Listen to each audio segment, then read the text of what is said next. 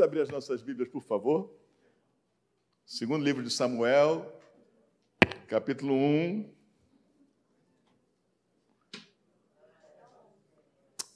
Capítulo 11, Pai do céu. Hoje eu estou bom, hein? Então... Você vai orar assim, tira essa confusão. Segundo Samuel, capítulo 11, versículos de 1 a 5. Segundo Samuel, capítulo 11, versículos de 1 a 5. Passemos então à leitura da palavra do Senhor. Decorrido um ano no tempo em que os reis costumam sair para a guerra, Davi enviou Joabe, seus oficiais e, todo Israel. Eles destruíram os filhos de Amon e sitiaram a cidade de Rabá, mas Davi ficou em Jerusalém. Uma tarde, Davi se levantou do seu leito e andava passeando no terraço do palácio real. Dali viu uma mulher que estava tomando banho. Ela era muito bonita. Davi mandou perguntar quem era. Disseram-lhe: É Batseba, filha de Eliã e mulher de Urias, o heteu. Então Davi mandou mensageiros que a trouxessem. Ela veio e ele se deitou com ela. Ora, Batseba tinha acabado de se purificar da impureza da menstruação. Depois ela voltou para casa e a mulher concebeu e mandou dizer a Davi: Estou grávida. Amém. Pai querido, graças te damos pela tua palavra, ó Senhor, e te pedimos, ó Senhor amado, que tu venhas abençoar, ó Pai, a nossa reflexão nessa manhã. Que a tua voz, a voz do teu Santo Espírito, se faça ouvir forte no nosso coração, mais do que nos ouvidos se faz ouvir a voz do pregador, Pai. Então, que fales conosco, ó Senhor amado, por meio desta palavra, e nos fortaleças, nos fortifiques por ela, para que nós, ó Senhor amado, dia a dia possamos enfrentar o bom combate da fé, ó Pai, com êxito, sempre em vitória, em o nome de Jesus. Amém e glória a Deus. Podemos sentar, irmãos?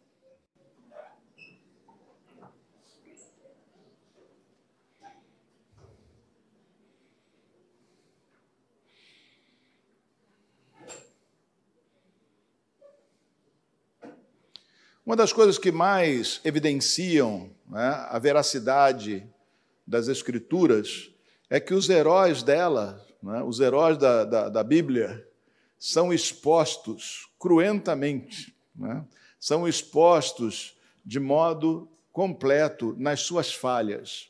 Nós estamos acostumados com super-heróis que não têm falhas, não é? que não erram, que nunca perdem, que não são derrotados. Não é?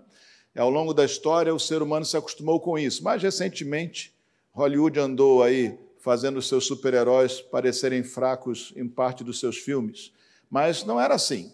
Você sabe muito bem, você que viveu aí pelo menos 40 anos da sua vida, sabe como sempre foram os super-heróis.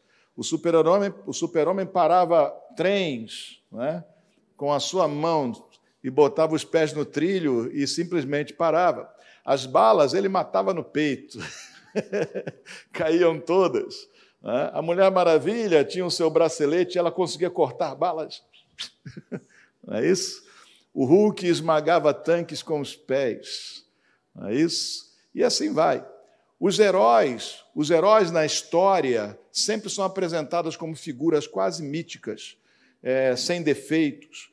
Não há, no registro histórico, não há é, heróis que tenham fracassos, que sejam apontados em algum momento como gente que fracassou e fracassou seriamente. Mas na Bíblia não. O herói, ele é um homem cotidiano. O herói da fé é gente como a gente. E o herói da fé muitas vezes cometeu erros crassos, erros graves, erros que a gente diz assim, como esse homem ou como essa mulher foi fazer tal coisa? Né? E assim então, Abraão, o pai da fé, mentiu é? para esconder que a sua esposa era sua esposa, para preservar a sua vida, ou no imaginário dele, preservar a sua vida. Aí então, Davi, é? o modelo de rei guerreiro, é isso? É, o tronco do Messias, né? a raiz do Messias que viria. Né? Ele é um adúltero e um homem de mãos sujas de sangue, não pelas guerras que lutou, mas por ter planejado para esconder o seu pecado, ter planejado a morte de Urias, né, o esposo dessa mulher que nós vimos aqui, que nós lemos dela aqui. Nós temos outros exemplos mais. Pedro, né, é, o, a autoridade né, máxima no início da igreja, aquele que primeiro mostra a liderança dentro da igreja, ele nega a Jesus. Jesus tinha prevenido que aquele que o confessasse seria confessado diante do Pai, aquele que o negasse seria negado diante do Pai. E Pedro, depois de dizer: Eu nunca faria isso, eu nunca te negaria, ainda que todos te abandonassem, eu não faria isso. É, ele, mesmo sendo avisado por Jesus, ele nega Jesus três vezes. Os nossos heróis, é? É, eles tiveram erros e falhas. E a Bíblia mostra mais ainda a sua veracidade justamente quando ela mostra essa falibilidade humana, mesmo naqueles que ela levanta é? como exemplos e bandeira para nós. Então, se os nossos heróis, é? em toda a sua, em todas as suas vitórias, com todas as vitórias que tiveram, se os nossos heróis, com toda a força que expressaram na sua fé, tiveram falhas e tropeços, também nós. É? A boa notícia disso é que, embora nós possamos tropeçar como eles tropeçaram, já que isso fica evidente, é? se os heróis tropeçam, por que não você ou eu? É? A boa notícia é que também nós podemos fazer proezas como eles fizeram. Amém? Você está sujeito a tropeços, como eles tiveram, mas você também tem em Cristo potencial, tem em Cristo né, é, a, a, a, a, a bondade, é, o, não digo o direito, mas a capacidade dada por Cristo de fazer proezas. Então, isso para nós mostra um contraste que nós encontramos muitas vezes em nós. E nós precisamos, então, aprender isso para a nossa defesa não nos deixando extremar no erro como eles extremaram, mas também para nossa né, alegria e êxito, não nos deixando derrotar diante de adversários grandes antes de entrar no campo de batalha, mas entrando no campo de batalha com Jeová, com o Senhor, para vencer o bom combate da fé. Amém? Porque esse é o nosso Deus. Aqui nós temos Davi um homem segundo o coração de Deus, alguém que foi chamado desde moço para fazer, realizar maravilhas. Ele era um adolescente quando ele derrotou Golias. Ele não era um guerreiro, não, é? não nunca tinha entrado no campo de batalha. O que ele apresentou como evidência da sua capacidade de lutar contra Golias foi: ah, eu matei um leão. é? É. Olha, se um leão estava sozinho, ele já era um leão, ou era um leão juvenil que tinha acabado de ser expulso da sua tribo, da sua alcateia. Hoje em dia chama de alcateia, eu nunca chamaria, chamaria esse lugar para lobos, mas hoje em dia chama. Ele teria sido expulso do seu grupo, ou ele já seria um leão velho, também expulso do seu grupo, não porque estava entrando na sua virilidade, mas porque já não tinha mais condição nenhuma. Então, é, não parece ser um grande feito, né? mas Davi, um menino, venceu um leão. E agora, então, pela fé, ele estava apto para vencer um gigante, né? vencer Golias. Você quer entrar, falar alguma coisa? Alguma coisa estão dizendo aqui? Não? Ok. É porque eu vi uma movimentação aqui dos introdutores, eu pensei que tinha algum recado para mim. ele agora está apto, ele estava apto para vencer Golias. Depois de vencer Golias, então, ele se torna um guerreiro em Israel ele se torna, depois de fugir de Saul, de ser é, perseguido por Saul, ele se torna rei em Israel por graça divina, unção de Deus.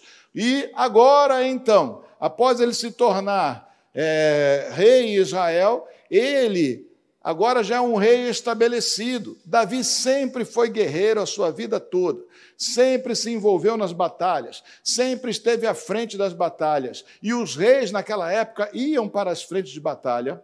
É? Mas agora Davi é um rei estabelecido, estabilizado, ele agora está, digamos assim, com seu reino organizado, e ele então resolve tirar férias. no tempo que os reis iam para a guerra. Por que diz assim a palavra? Porque provavelmente eles não iam para a guerra no inverno, porque no inverno os homens morreriam de frio no campo de batalha.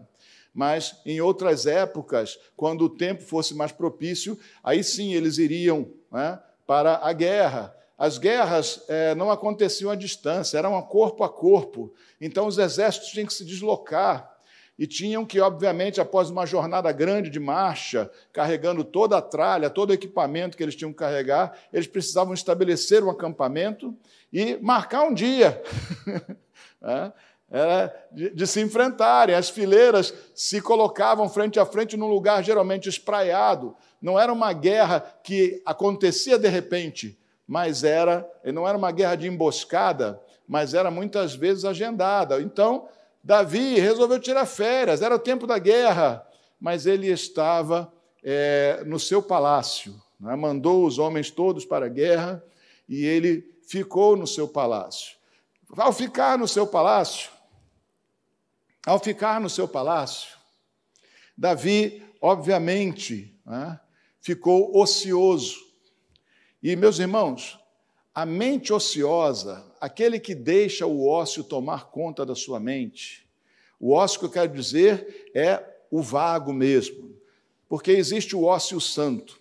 O ócio santo é o tempo que você gasta para meditar no Senhor. Parece que você não está fazendo nada, mas você está trabalhando com o Senhor dentro da sua mente, dentro da sua cabeça.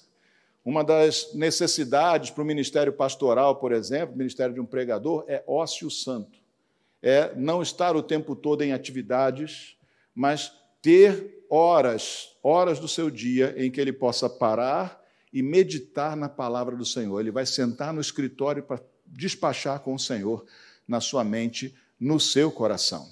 Então é importante que nós tenhamos sim ócio, todos nós, um tempo vago esse tempo vago é o tempo que nós não vamos dedicar ao nosso trabalho, não vamos dedicar às coisas seculares, mas vamos nos dedicar a ouvir a Deus, a meditar na Sua palavra, a pensar nela e perguntar e obter resposta, ou seja, tratar, ter esse trânsito é? meditativo, esse trânsito reflexivo, mentalmente reflexivo com Deus. Mas não era o caso de Davi. Davi levantou do cochilo da tarde. É? O que, é que ele estava fazendo dormindo de tarde? um rei não tinha mais o que fazer? Não, Davi estava ocioso, preguiçoso, desligado. E ele se levanta então no ócio, levanta-se de tarde e ele vai passear pelo terraço. E passear pelo terraço não foi bem isso, porque ele não foi. Ele, se ele estivesse olhando ao longe, ele não tinha visto é, o que devia ver, o que não, não devia ter visto. Né? Mas, provavelmente, esse ócio criou, é, desculpe, gerou para ele, ou gerou nele, espaço para o mal habitar na sua mente, no seu coração.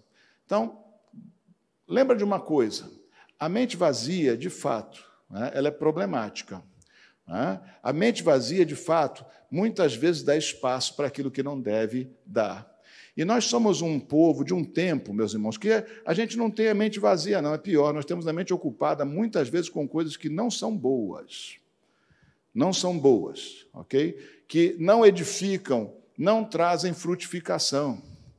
E mais, corremos muitas vezes daquilo que poderia, poderia nos abençoar e nos dar crescimento. Nós somos um povo de um tempo onde o entretenimento tomou o entretenimento se tornou um negócio. Antes, o entretenimento era a folga. Hoje em dia, o entretenimento se tornou um negócio.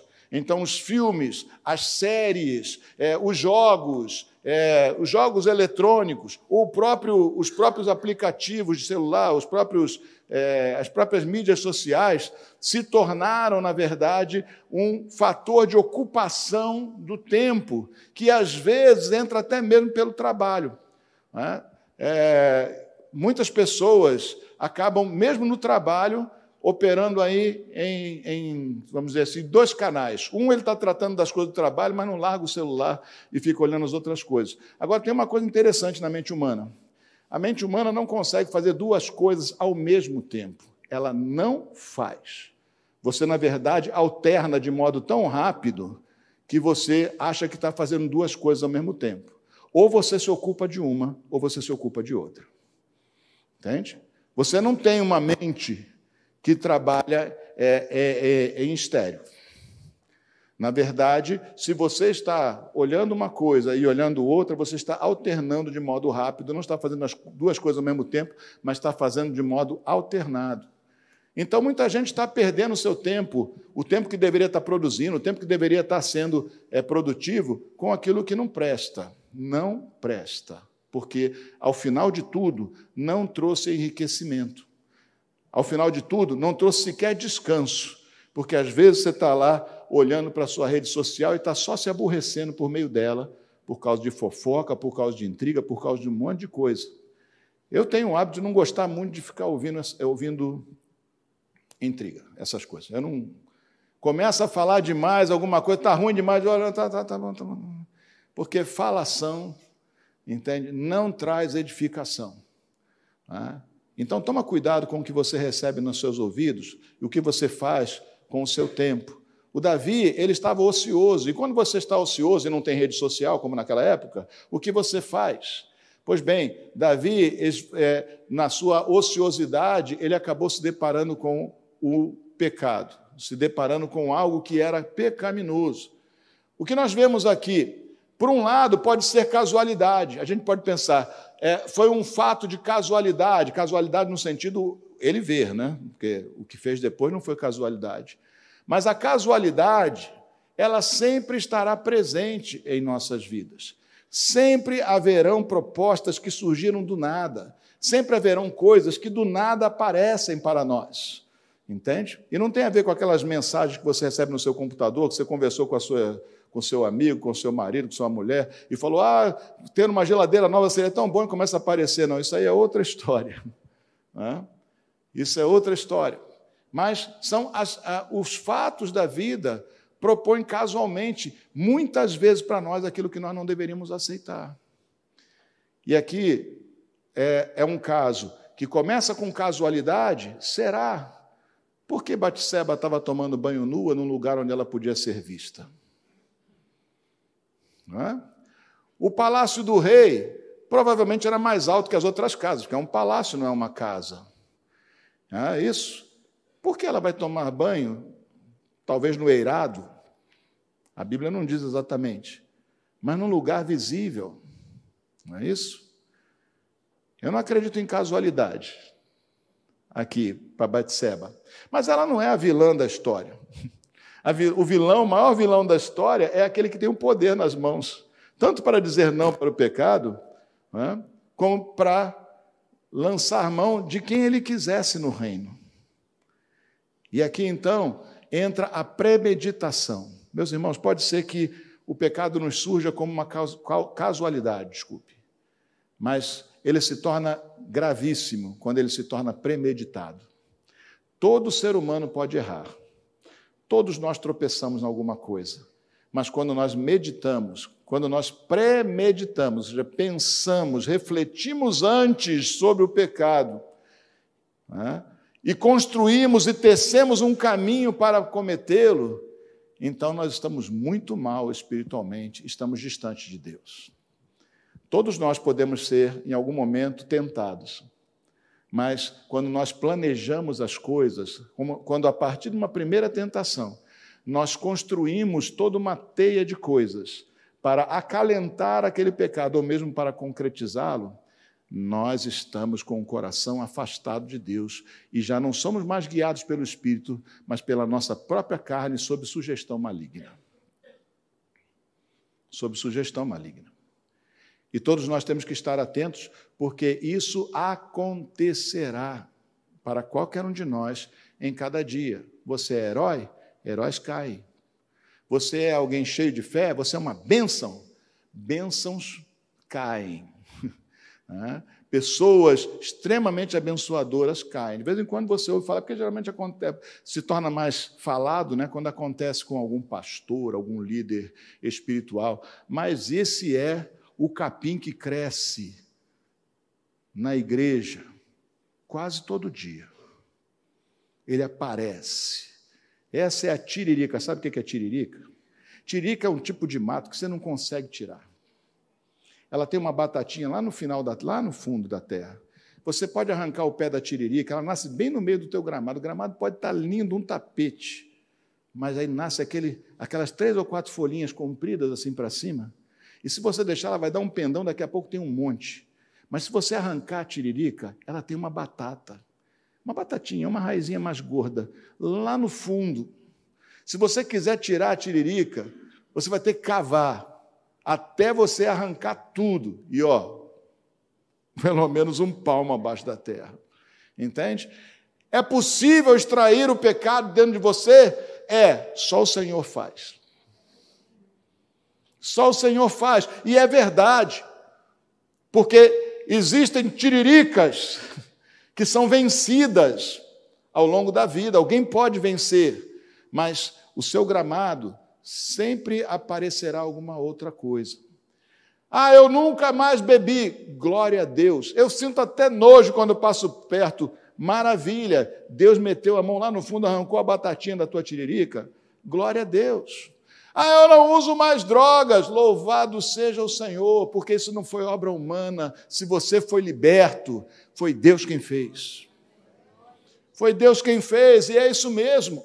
Nós, quando nós nos rendemos a Cristo, nós ganhamos autoridade para vencer pecados, escravidões, cadeias. Elas desaparecem mesmo.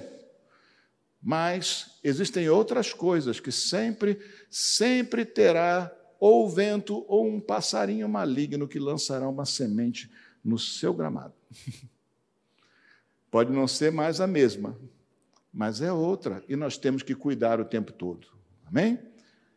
Você olha lá para o sítio, aí você vê assim, o gramado, né?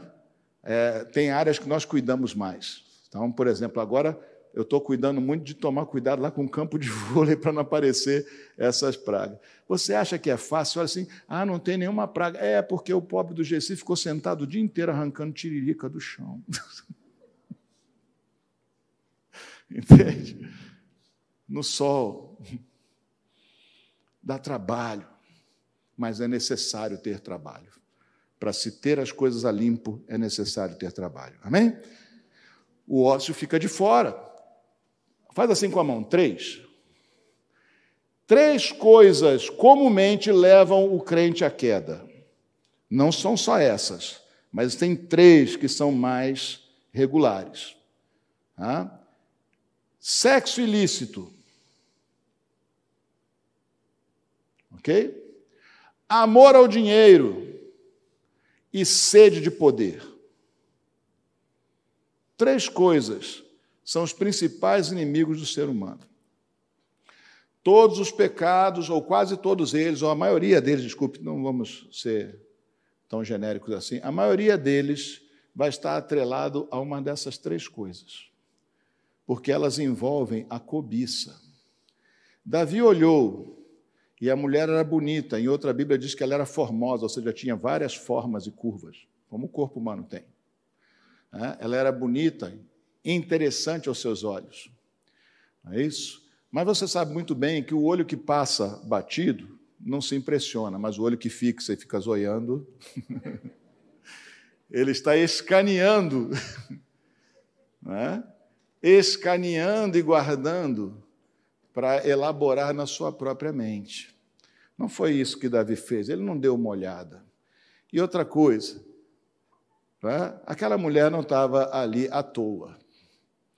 Mas Davi estava ali à toa, quando deveria estar fazendo outra coisa mais produtiva para a vida dele. Amém? E aí o que acontece aqui? Nós vamos pensar então quem era Davi antes. Davi era um pastor de ovelhas, um menino. Era uma tarefa que o pai dele deu para ele e ele levava as ovelhas de campo em campo, porque as ovelhas arrasam o, campo. Elas andam juntinhas, né? E na medida que elas vão comendo, quando elas acabam de comer naquela área ali, assim, é terra arrasada, é praticamente terra nua. E elas vão andando. Então eles têm que levar ela de campo em campo e, obviamente, no lugar onde, onde as chuvas não eram regulares, tão regulares assim, não é? onde é uma região semiárida, eles tinham que andar muita distância. E o Davi ficava sujeito às feras do campo aos ursos, aos lobos, aos leões, ficava sujeito aos ladrões, é? Sozinho, porque era uma tarefa para um homem só cumprir. E Davi, enchia, pelo que nós vemos de quem Davi é, quando ele entra em cena, ele enchia esse tempo, um tempo que era, obviamente, de temores, de preocupações, de solidão, ele enchia com é, louvores, com comunhão com Deus. Então, o Davi que começa, que entra em cena na Bíblia, é alguém que gastou tempo, ou seja, fez do ócio, do tempo que ele ficava só parado olhando para as ovelhas, um tempo de comunhão. Mas o Davi da agora é um Davi que fez do ócio um tempo de é, perdição, um tempo de dar espaço é, para aquilo que ele não deveria dar na vida dele. Isso. E então aqui, olha, a palavra de Deus fala sobre esses três elementos ainda, lembra dos três aí que nós falamos ainda agora? É? Quais são eles? Sexo ilícito, amor ao dinheiro e sede de poder. É? sede de poder. Abre a tua Bíblia, por favor. Deixa eu puxar aqui um, uma listinha dos meus versículos. Abre a tua Bíblia, por favor, em Tiago, capítulo 1, versículo 14. Abre aí.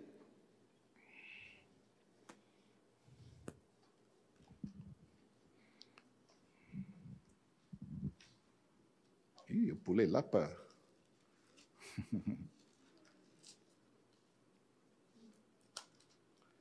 Já estava lá em, em Apocalipse quase. Tiago, capítulo 1, versículo 14. Olha o que diz aí. Eu vou, vou até, vamos ler o 13, só para você entender o que ele está falando, né? Ninguém, ao ser tentado, diga, sou tentado por Deus, porque Deus não pode ser tentado pelo mal e ele mesmo não tenta ninguém. Ao contrário, cada um é tentado pela sua própria cobiça Fala para mim aí, repete comigo. Cada um é tentado pela sua própria cobiça. É? Sexo ilícito, cobiça. É? Aquilo é cobiçado. É isso? O amor ao dinheiro gera o quê? Cobiça.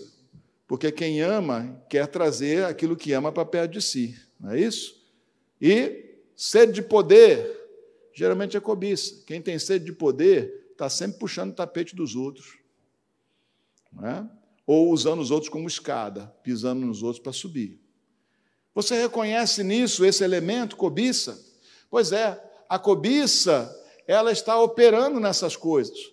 Por isso é que elas são tão danosas, porque elas partem de um dos pecados, uma das inclinações carnais principais do ser humano, que é a cobiça, que é o desejar malignamente, que é o desejar algo de modo tão intenso que está disposto a fazer coisas erradas para realizar.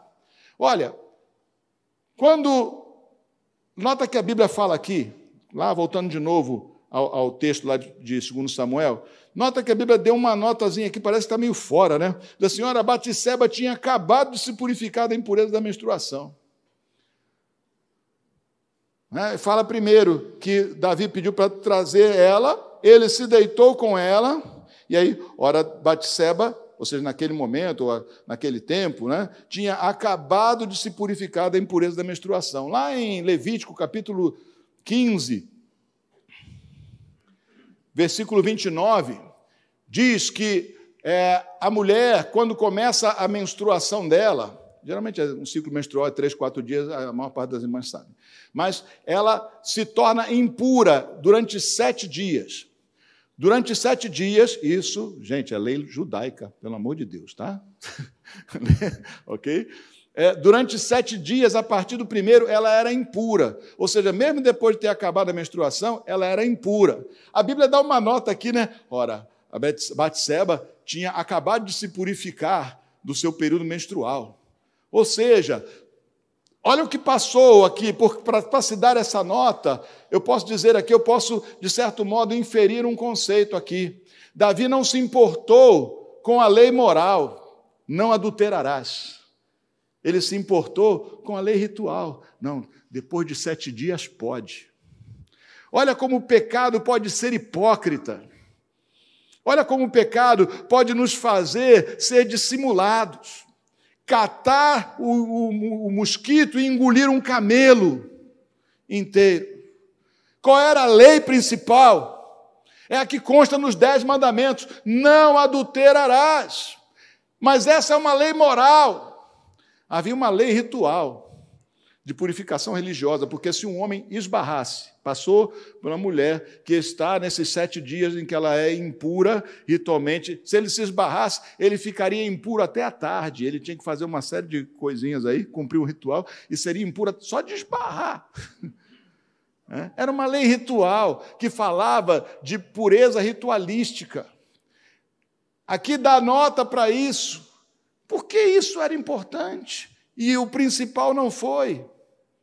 Pois bem, tem muita gente por aí, meus irmãos, coando mosquito e engolindo camelo mesmo. Tomando cuidado com coisas pequenas, com coisas que não têm importância, enquanto estão fazendo as piores coisas que existem. E nós precisamos, meus irmãos, ser verdadeiros em todas as coisas. Se é pecado, que fique fora da nossa vida. Amém? Eu sei que é difícil. Para todos nós é. Para todos nós renderá trabalho e esforço. Mas aquele que não mantém o seu coração vazio, mas se enche do Espírito Santo, aquele que está cheio do Espírito Santo, andai no Espírito e jamais satisfareis as paixões da carne, as concupiscências da carne. Se você se enche do Espírito, não tem espaço para cobiça no seu coração. Amém? Ela pode ser acesa e despertada, mas ela não permanecerá, porque ela não cabe. Ela não fica ali. Não tem espaço para ela.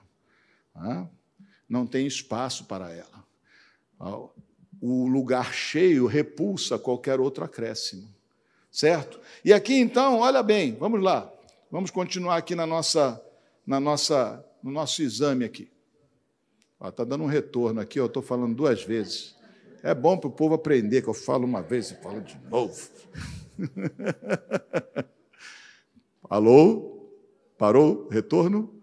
Parou. é. Então, deixa eu tentar me recuperar aqui. Né? então, meus irmãos, nós temos né, aqui uma outra coisa a destacar aqui. Abre, por favor, o Salmo de número 31, 131, desculpe.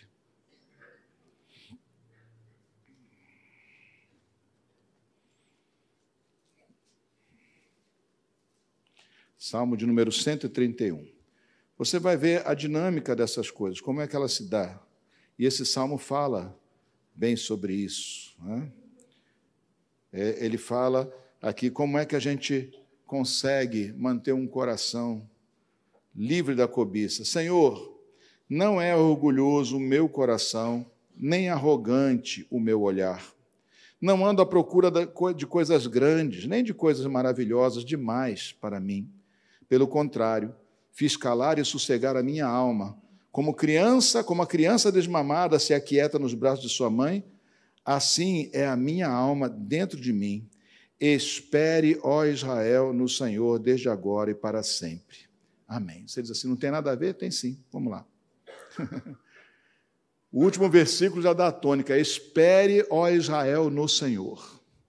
Ou seja, não espere em qualquer coisa não fique procurando ou olhando no horizonte da sua vida qualquer coisa. Olhe no horizonte da sua vida o Senhor. Espere no Senhor. Está ansioso, está angustiado, quer realizar algo que não deveria realizar. Olha o que o salmista diz aqui: o meu coração não é orgulhoso, nem é arrogante meu olhar. Ou seja, como eu sou por dentro e aquilo que eu procuro com os meus olhos não tem orgulho, mas tem humildade. Ou seja, quebrantamento e sujeição ao Senhor sujeição ao Senhor. Se você anda à procura de grandes coisas, coisas grandes demais para você, saiba que é, é, é, aquilo que pertence ao outro é, e que eventualmente você cobiça é grande demais para você. Deveria estar fora do seu alcance. Você deveria olhar somente para aquilo, ou nós deveríamos olhar somente para aquilo que realmente é lícito e é bom e é proveitoso para nós. Amém? Outra coisa que ele diz aqui, é, eu fiz calar e sossegar a minha alma, ou seja, as minhas emoções, os meus ímpetos, o meu processo mental. Eu fiz calar e sossegar a minha alma. É? Assim é a minha alma dentro de mim. Espere no Senhor desde agora e para sempre. Esperar no Senhor é ficar atento e buscar aquilo que vem dele e não da nossa própria carne. Amém? Uma outra coisa a destacar aqui no texto para a gente pensar, só para a gente lembrar de novo. Davi deveria estar na guerra. Né? Davi, ele tantas outras vezes esteve na guerra, e enquanto ele esteve na guerra, né, ele cumpriu o seu papel. Ele livrou Israel dos seus inimigos, ele guardou as cidades de Israel e o povo de Israel, ele fez o seu papel de rei. Quando ele mandou outros para a guerra e ficou ocioso, ele saiu do seu papel. E Jesus diz lá no Evangelho de Mateus, capítulo 10, versículo 34, abre aí comigo de novo aí, vamos lá. Não pensem que eu vim trazer a paz à terra. Uai. Não pensem que eu vim trazer a paz à terra. Jesus não veio trazer a paz à terra. Não pensem que eu vim trazer a paz à terra. Não vim trazer paz, mas espada. Pois vim causar divisão entre o homem e o seu pai, entre a filha e a sua mãe, entre a nora e a sua sogra. Assim, os inimigos de uma pessoa serão os da sua própria casa. Quem ama mais o seu pai do que a sua mãe, do que a mim, não é digno de mim. Quem ama o seu filho ou a sua filha mais do que a mim, não é digno de mim. Quem não toma a sua cruz e vem após mim, não é digno de mim. Quem acha a sua vida, a perderá, e quem perde a vida por minha causa, este achará. Jesus disse então que não vim trazer paz, mas a espada. E vamos falar um pouquinho sobre isso. Aqui Jesus está falando do conflito espiritual que acontece quando alguém se converte. Quando você se converte, às vezes pessoas que eram muito próximas de você vão passar a querer distância de você, vão te odiar. É? E, e, naquele tempo, meus irmãos, era mais ou menos assim, como é ainda hoje em dia no, no meio dos muçulmanos. Se você muda de religião, a sua família vira as costas para você. Se você mudasse de religião, é? você se tornava alguém desprezível dentro da sua casa. Então, esse era também o costume entre os judeus, é? muito exacerbado, ainda existe hoje. É? Se alguém se converte a Cristo, certamente ele seria, é, de algum modo, expulso da sua família rejeitado dentro da sua família, se não houvesse uma conversão geral. É disso que Jesus está falando. Quando ele vem, ele, quando ele transforma o nosso coração, quando ele conquista você, automaticamente ele fez você passar para o outro lado, para o lado dele. E há contenda entre o Espírito de Deus e o Espírito desse mundo desde Adão.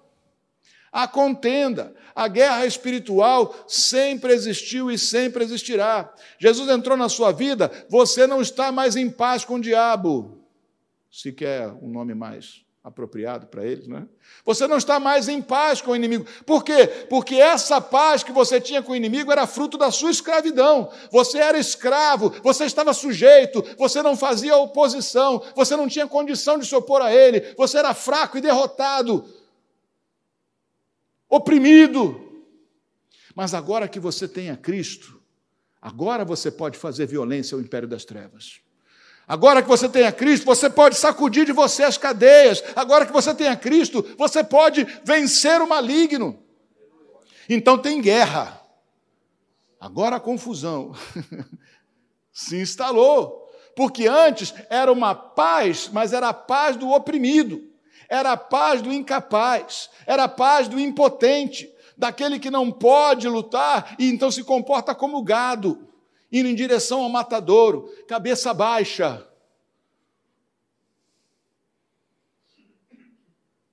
O gado, quando vai para o matadouro, o boi, a vaca, eles têm força, eles têm chifre, mas eles estão dominados.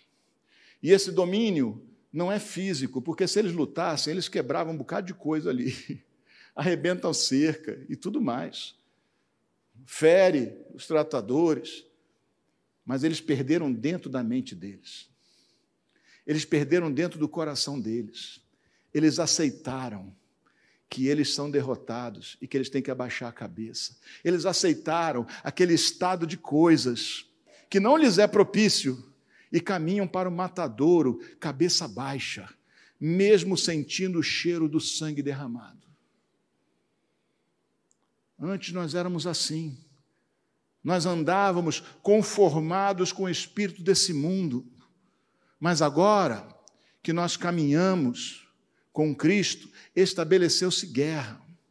Por que que Davi, num tempo em que Israel é acossado por seus, por seus opressores, por outros países, pelos amonitas, pelos sírios, naquela época, por que ele foi para descansar? Por que, que ele está dormindo de tarde?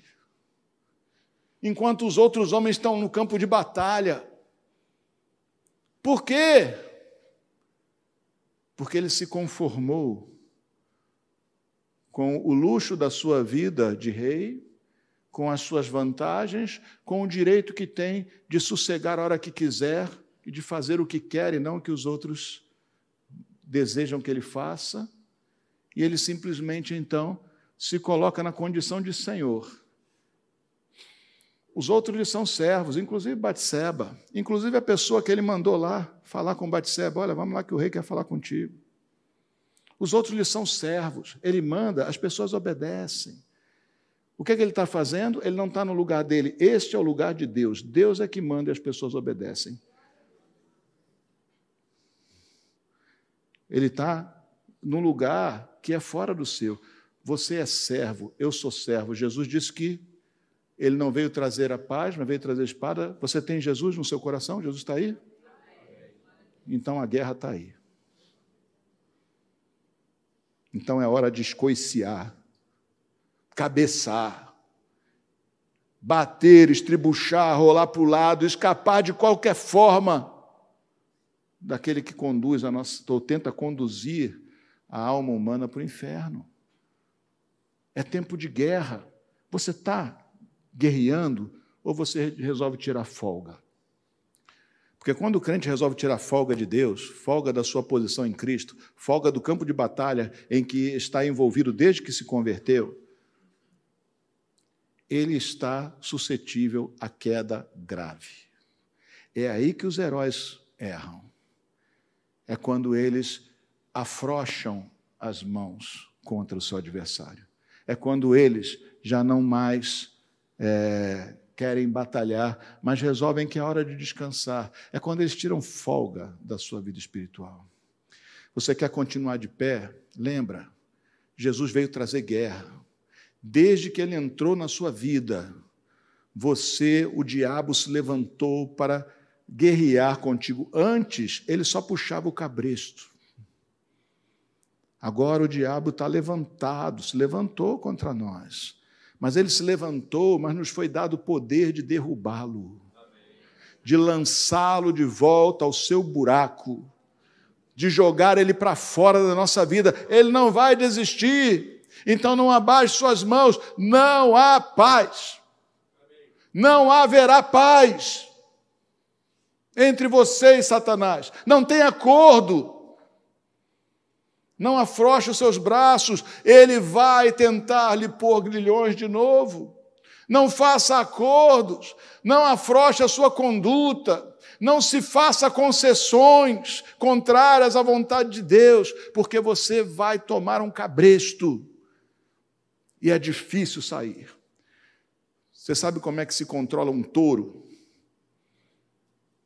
um touro, põe uma argola no nariz dele e passa uma corda nessa argola. Dói, ele fica calminho. Quando puxarem, ele vai, porque ele sabe que se ficar, dói. É um animal, às vezes, de 600 quilos, 900 quilos, às vezes passa de tonelada, dependendo da raça. Mas põe um anel no narizinho dele e pendura uma corda, e ele vai contigo, porque dói. Não deixa Satanás botar um anel no seu nariz, porque dói. E se você quiser se livrar dele, vai pagar um preço de dor. Amém?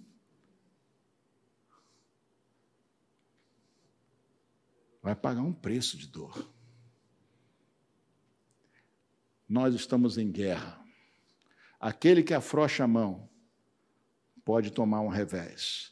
Aquele que abaixa o braço, aquele que faz acordos, concessões, já começou a perder. O herói da fé, Davi, começou a perder quando ele concedeu a si mesmo sair da guerra e descansar nos seus prazeres. Sabe o que a cobiça faz? Ela sempre aperta, a, a, desculpa, ela sempre é, aponta na direção da, dos nossos prazeres, da realização do meu eu, do nosso eu. Agora, o que é o você aí por dentro aí? O que é o seu eu natural, do jeitinho que você nasceu? É o eu escravizado. Você nasceu escravo do pecado. E para onde então a cobiça te aponta? Para botar uma argola no teu nariz e te levar a ser escravo. Agora você imagina Davi fez o que fez, consciente ou não, no sentido de ter já recobrado a sua consciência, porque a cobiça faz isso com a gente, meus irmãos. Cobiça é que nem água de morro abaixo ou fogo de morro acima. É difícil parar. Quando o fogo pega no capinzal morro acima, ele sobe. É? E se a água vier de morro abaixo, você viu aí essas enchentes todas. Ninguém segura. Então é melhor é? manter-se na guerra, porque senão fica mais difícil. Fica muito mais difícil. Olha a notícia que Davi recebe. Ele fez o que fez, a mulher deve ter passado a noite com ele, deve ter ido para casa de manhã cedinho.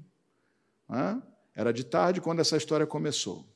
Quando ela foi para a casa dela, ela foi de noite, no escuro, ou de manhã cedinho, no escuro. Ninguém viu. Só o meu servo sabe o que eu mandei lá.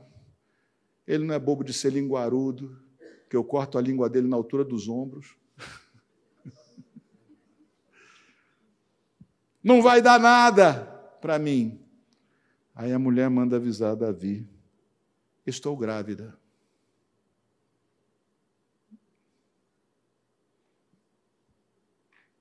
Estou grávida. O que era para ser uma notícia abençoadora, o que era para ser uma notícia quando é dada, né? Quando é dada dentro da família, quando é dada dentro de um casal, não é isso? É uma notícia maravilhosa. De repente você acorda e diz assim: caramba, né? eu vou gerar alguém. Deve ser uma notícia recebida com muita alegria. Alguns passam tempos lutando para ter, né? E quando vem é uma alegria. Era para ser uma notícia alegre, era para ser uma bênção, mas essa notícia entrou como um tiro de canhão que nem tinha na época. Estou grávida. Aquilo que poderia ser a maior bênção para um casal é um fogo de destruição quando as coisas estão erradas. Uma criança nunca deveria ser abortada. Um bebê nunca deveria ser uma má notícia. Mas olha o que o pecado faz.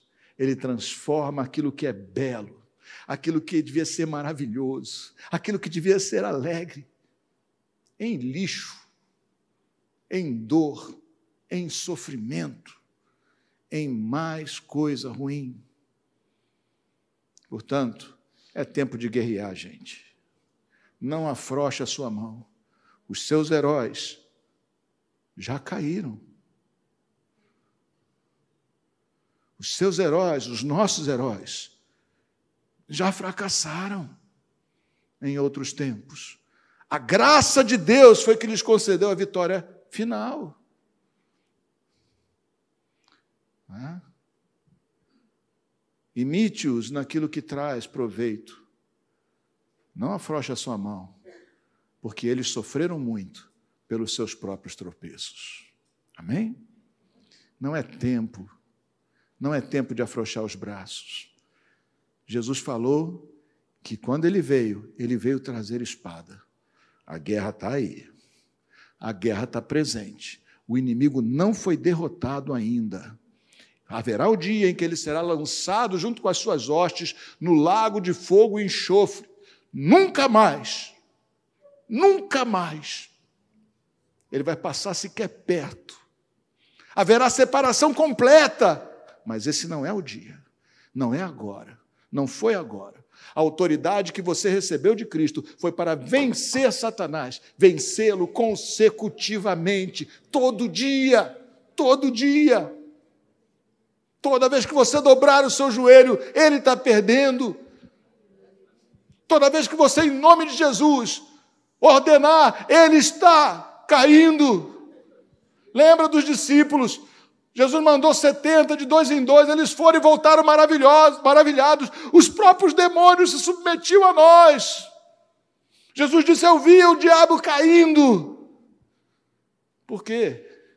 Porque gente estava lutando contra ele. Gente estava lutando contra ele. Amém? Que ele caia que a história dele conosco seja de uma queda constante. Que ele seja como aquele que é empurrado de cima para baixo no barranco, não tem força para resistir. Mas para isso é necessário que você, por mais bem-sucedido que seja, por mais bênção e herói que tenha sido em algum momento na sua vida, por mais que Deus tenha te usado, que você entenda que não é tempo de folgar, que não é tempo de deixar o vazio entrar na sua alma, que não é tempo de abster-se de fazer aquilo para o qual Cristo te municiou e te vocacionou. Ele veio trazer espada, a espada está na mão de quem? Ele não falou que ele veio trazer espada? Ela está na mão de quem?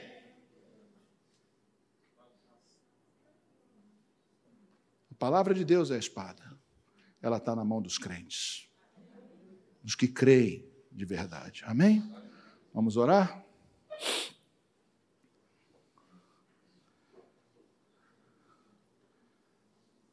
Deus Santo, Deus Todo-Poderoso. Tem misericórdia de nós, Pai.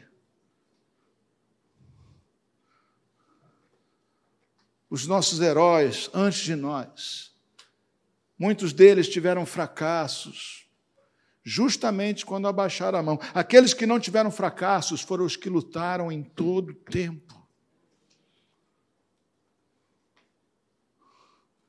Mas aqueles que relaxaram em algum momento, aqueles que em algum momento fizeram concessões, acordos, aqueles que em algum momento concederam a si mesmo divindade que não tinham, se acharam acima dos mortais, tomados de orgulho, acabaram cobiçando coisas que eram grandes demais para eles, que não faziam parte do rol das coisas cabíveis.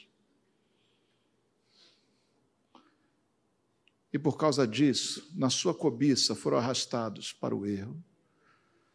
Deus Santo, não seja assim conosco.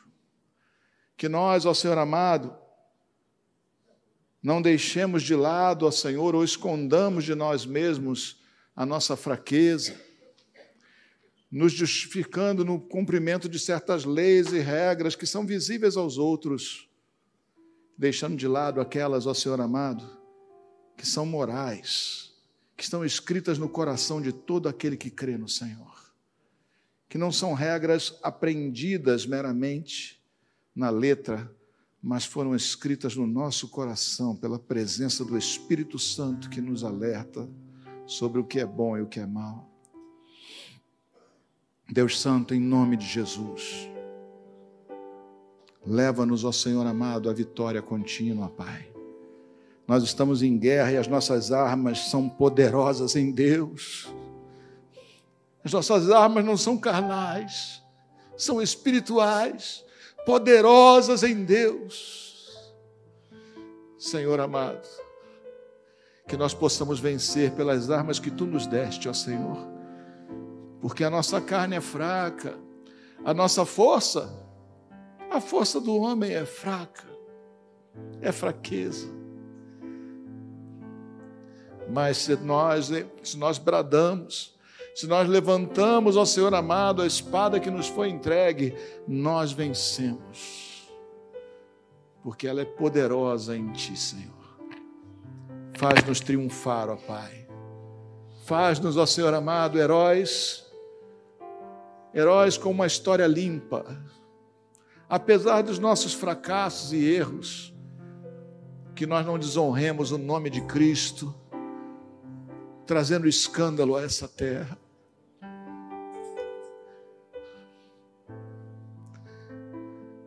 Mas que a história que nós leguemos ao Senhor amado, aos que virão ainda e aos que permanecem, seja uma história, ao Senhor amado, de fé, construída ao Senhor amado, pela mão do Senhor, escrita pela mão do Senhor, na história da nossa vida. Graças te damos, Senhor. Perdoa-nos as nossas falhas e faz-nos, ó Senhor amado, heróis da fé, triunfantes, nunca trôpegos, nunca tropeçantes porque simplesmente abaixaram as mãos. Faz-nos assim, ó Senhor. Que nós possamos, ó Senhor amado, não nos igualar a Ele nos seus erros, mas que nós possamos nos lembrar que nos seus acertos, sim, nós podemos ser iguais ou até superiores. Porque as páginas do teu livro não se fecharam ainda. E tem muita história para ser contada. Faz essa obra, Pai, em nós, em nossas vidas. Levanta-nos como guerreiros verdadeiros que não descansam a Sua mão, cuja espada cola nas mãos com o sangue do adversário. Cola nas mãos, ó Senhor, de tanto batalhar. Seja assim conosco, ó Senhor. Que esteja a tua palavra apegada a nós e não descolhe mais para que continuemos triunfando em o um nome de Jesus. Amém e amém. Aqueles que vão servir a mesa do Senhor, venham, por favor.